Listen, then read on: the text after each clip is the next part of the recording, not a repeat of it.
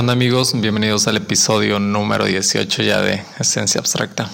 Eh, qué bueno que están acá una semana más, qué bueno que, que, están dándole play y quiero animarlos a que se puedan quedar hasta el último segundo de este episodio. Estoy seguro que, que hay un mensaje que, que va a animarlos eh, y un mensaje que, que va a traer una enseñanza a sus vidas y sobre todo que más de uno va a identificarse con esto.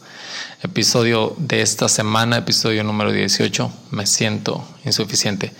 Creo que sentirse insuficiente es un sentimiento al que todos en la vida estamos expuestos, en el día a día estamos expuestos a esto. Pero algo a lo que quiero hablarte y con lo que quiero que realmente te puedas quedar es que eh, sentirnos insuficiente nos hace perder oportunidades en la vida. Y creo que el enemigo utiliza esta mentira de, de, hablar esto a nuestras vidas, de decir, men, eres insuficiente. Este, uno, para restarnos valor como personas, valor del que Dios ya nos ha dado. Y dos, para desviarnos de un propósito mayor al que estamos viviendo en ese momento o, o desviarnos del propósito en el que estamos caminando. Y cuando creemos esta mentira que el enemigo utiliza tiene una consecuencia que, que yo he experimentado. Entonces, por eso estoy hablando en este episodio, porque creo que más de uno se está identificando hasta este punto.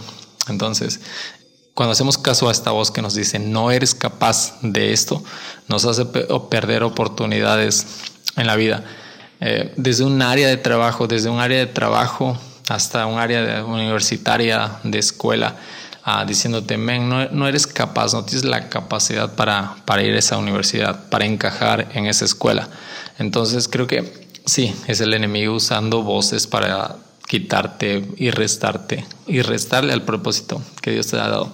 Pero también en las relaciones personales, relaciones de noviazgo. Creo que más de uno nos ha pasado por la cabeza cuando nos gusta a alguien y decir, men, esa persona es inalcanzable. ni en sueños voy a poder andar con ella.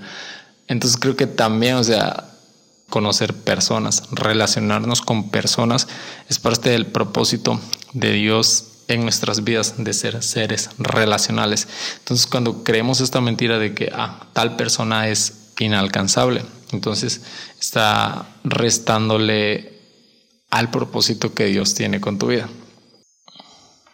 Pero creo que algo que, que, debemos de entender es que cuando estamos en una relación con Dios, cuando nos relacionamos con Dios, cuando dejamos que la palabra de Dios hable a nuestras vidas, realmente confirma quiénes somos en Él.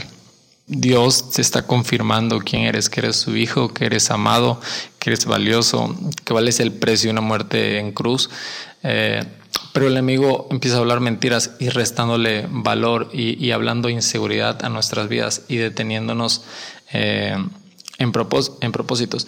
Y, cuando les decía, cuando le permitimos al enemigo que hable esta mentira de decir eres insuficiente, tiene repercusiones y comenzamos a sentirnos indignos indignos de tal cosa, de tal llamado, de tal ministerio que estoy desempeñando. Y es que en mi día a día he llegado, uno, a sentirme insuficiente de lo que Dios me ha confiado, del ministerio que Dios me ha dado. Me he llegado a sentir insuficiente, como decir, no tengo el talento suficiente, no tengo la capacidad suficiente. Y me ha pasado, y cuando empiezo a creer en esta mentira, que el enemigo está hablando a mi vida, empiezo a sentirme indigno por cosas que dejo de hacer. ¿Por qué?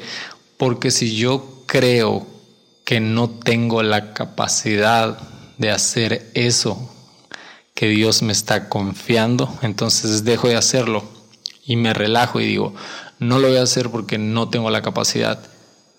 Y si yo no hago lo que Dios me está pidiendo hacer, entonces soy un desobediente. y me hace sentir indigno y decir, men, eres indigno, ah, no, no estás siendo fiel a lo que Dios está confiando y el enemigo habla. Ya no solo el enemigo está hablando la mentira de, ah, eres insuficiente, no eres capaz. Ahora está hablando la mentira de, ah, eres indigno. Ahorita ya no puedes acercarte a Dios porque no le estás echando las ganas, no le estás echando los kilos suficiente a lo que Dios te está confiando. Y eso me pasa últimamente, últimamente cuando más carga en mi ministerio he tenido eh, en el área de, de media. He sentido esto. A veces he dejado de hacer cosas porque digo, no, ah, siento que no tengo la capacidad todavía. Y cuando la dejo de hacer, digo, ah, soy indigno porque ahora he sido un infiel. no he sido fiel a lo que Dios me está llamando.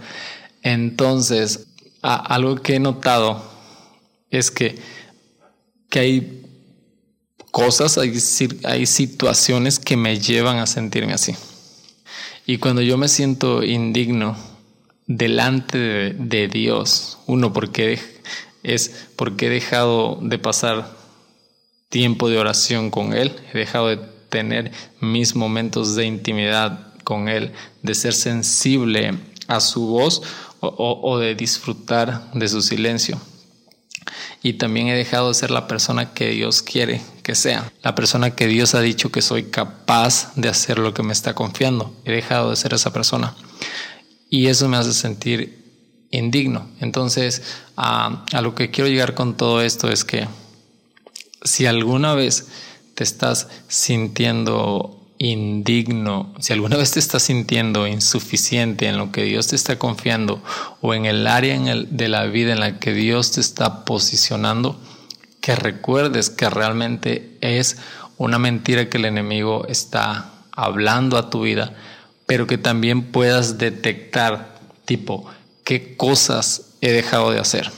He dejado de pasar tiempo de oración con Dios, he dejado de pasar tiempo de intimidad con Dios, he dejado de ser sensible a su voz, he dejado de disfrutar de los silencios de Dios, he dejado de buscar, he dejado de intentar ser la persona que Dios quiere que sea. Entonces yo creo, yo creo que eso suma para sentirnos así, sentirnos indignos, sentirnos que estamos siendo infieles al llamado que Dios nos ha dado. Y y a lo que quiero llegar con todo esto es que no eres el único que en el camino del Señor se ha sentido así.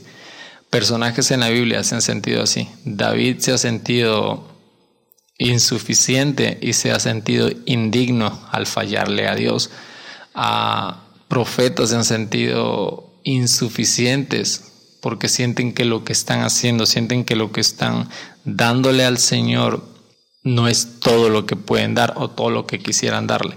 Entonces, ah, tipo, si estás dando lo mejor de ti y ese sentimiento llega, que puedas detectarlo, es el enemigo hablando a mi vida. Pero si ese sentimiento llega y me he relajado en lo que Dios me ha dado, pues es que he dejado de hacer cosas. Y esas cosas que dejé de hacer por sentirme insuficiente, ahora me están haciendo sentir indigno de presentarme ante Dios. Es me pasa muchísimo cuando cuando cuando creo esto de que de que no soy capaz dejo de hacer cosas. Y cuando dejo de hacer las cosas, no que me hacían sentir digno, sino que me confirmaban y me recordaban quién era en Dios, siento que no tengo el valor para acercarme y me cuesta un poco más acercarme a la presencia de Dios.